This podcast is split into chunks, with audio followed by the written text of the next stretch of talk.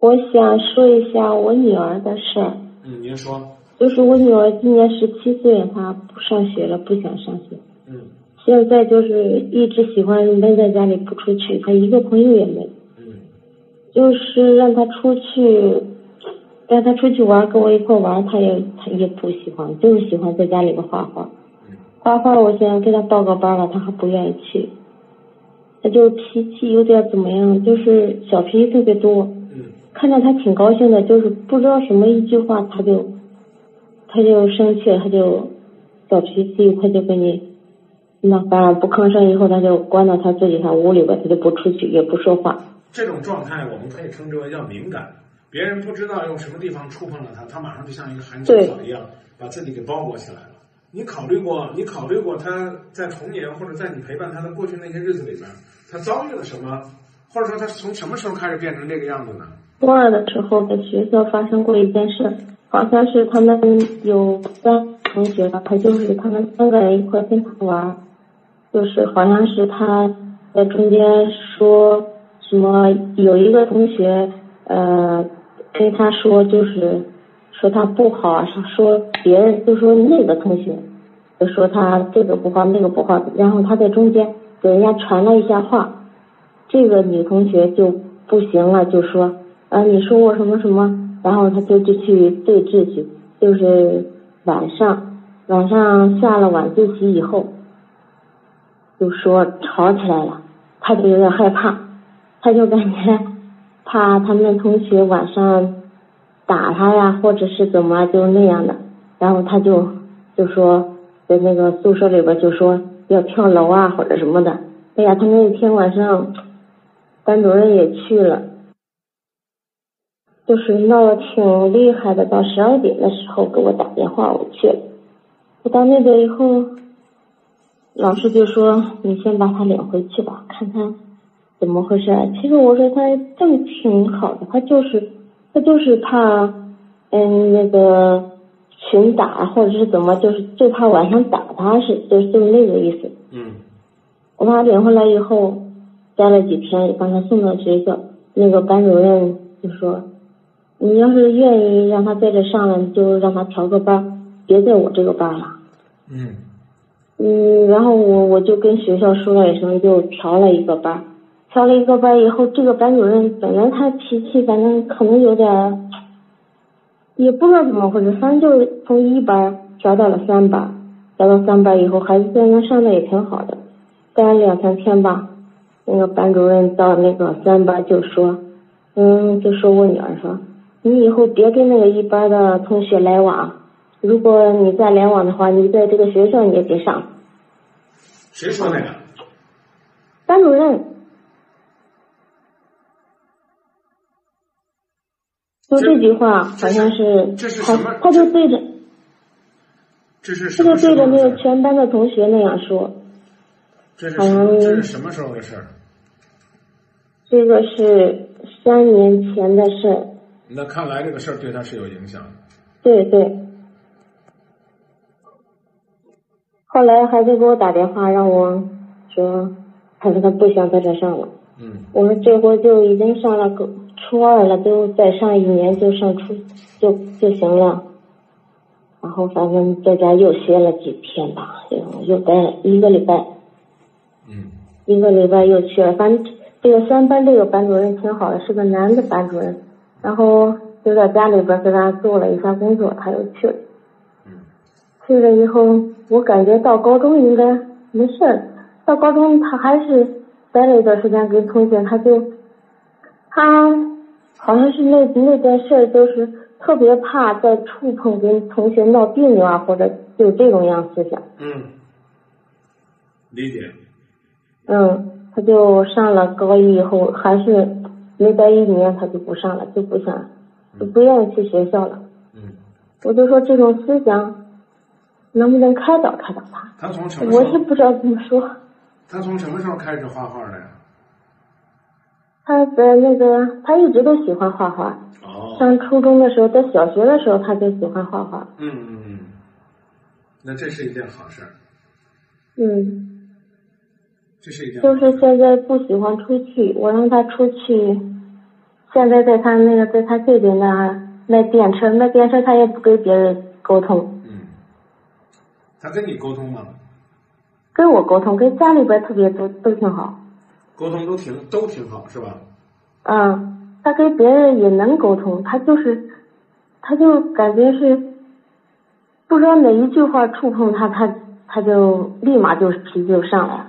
对呀，所以我觉得呢，这不是个什么了不起的事儿。嗯。啊，他能够跟你们沟通的很好，只不过是有的时候他比较敏感，那就可以了。对对对。啊，甚至呢，这样的性格不妨碍他成为一个优秀的画家，但也可能他不会成为一个优秀的演说家，一个社会活动家。嗯。嗯。他画画，反正是一直都是他自己画，我要给他报个班，他也不喜欢他。就是自己没事自己老是自己画。嗯，画他就画，我刚说他只要愿意跟你，他只要愿意跟你交流。嗯。这就是一件特别不容易的事。嗯。你要多跟他交流，他能把他的心里话讲给你，我觉得这个孩子就不会有大问题。嗯，不过有时候我我的脾气也不好，就有时候我问他什么，让他去干什么，他不愿意做，他就不吭声，就不说话。我不喜欢这样，然后有时候我的脾气也也暴。那不能用脾气也暴这个事儿就把一切都概括过去了。对对。对他要学会接受社会，这个社会上不是每个人都会很公平的对待他。他在交往的过程当中也会被各种各样的人冤枉，在这种状态下，他要做的是能够坚持把自己应该做的分内事给做好。比如说，我们现在换了老师了，这个老师我不喜欢他，但是呢，这五节课呢，如果说呢是一个小节，那我要在这个小节里边呢努力，还要考一个好成绩，起码让我的内心深处能够感受到，我无论是否喜欢这个老师，我都可以在我。能力范围之内做到更好，做到极致。喜欢了，我是如鱼得水；不喜欢了，我再苦也不过是历经九九八十一难，仅此而已。说他现在，我感觉他脾气比较消极。那就继续消极。他就是，嗯，他就是。你是积极的，只要你是积极的。你是积极的，你才能够带动他，而且你要接纳他的消极，接接纳他的消极，因为你知道他是受到伤害的，他是在某种意义上是被一个啊老师的所谓的不负责任的约定给伤害了，对吧？嗯，是。所以你要和他站在一起，坚定的站在一起，因为他是你的孩子，他未来的幸福，他未来的一切由你来决定。对，是。谁都代替不了你。我们去批评那个老师也没有意义。我们的意义就在于我们要坚持自己，带领孩子把自己做好。嗯。我这个他用不用那个什么，找个老师开导开导他？当然也需要，但前提是他跟你说他想。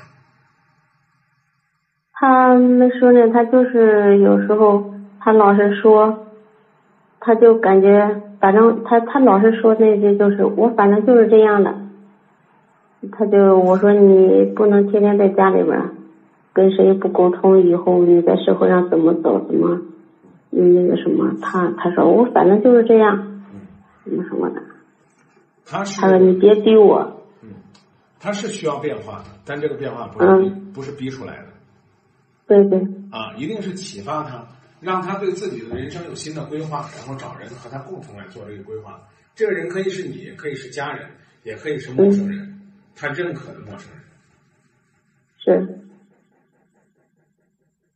关键有时候他自己也不知道什么。我感觉他这这两天，他他老是，我有点害怕。他就是平常时时候也有，有时候就是他不高兴啊，或者怎么，他就拿小刀，然后。在他在他胳膊上划划，这个挺可怕的。对。这个挺可怕的。啊，这个你要多关心他。这种自残自虐，其实就是他缺少关爱，其实就是他缺少关爱。没有人关心他，没有人温暖他，他觉得这个世界让他很受伤，他才会用这样的方式来刺激自己。那你要多关心他，而关心的方式不是让他跟你说什么，而是他愿意和你在一起。他能够，他能够愿意跟你在一起就不容易。你不要说太多，说太多了人都会有压力。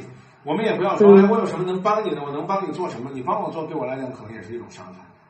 我需要的也许就是你静静的陪着我，就已经是我最大的精神鼓励了。嗯，谢谢，谢谢张明老师。如果愿意的话，也可以让他给我打电话，或者说呢，或者说呢，有机会的话呢，你可以加一下我的微信，然后拍一些孩子画画的作品，啊，从好的，从绘画能够看。我那个，我我加了，我今天加你微信了，你没有同意。好，我一会儿就通过了。哎，好的。微信我是默默，那个微信也是默默。好嘞，好嘞。好的，好的。好，再见，嗯。再见，好的。谢谢，谢谢。谢谢张明老师。不客气，不客气。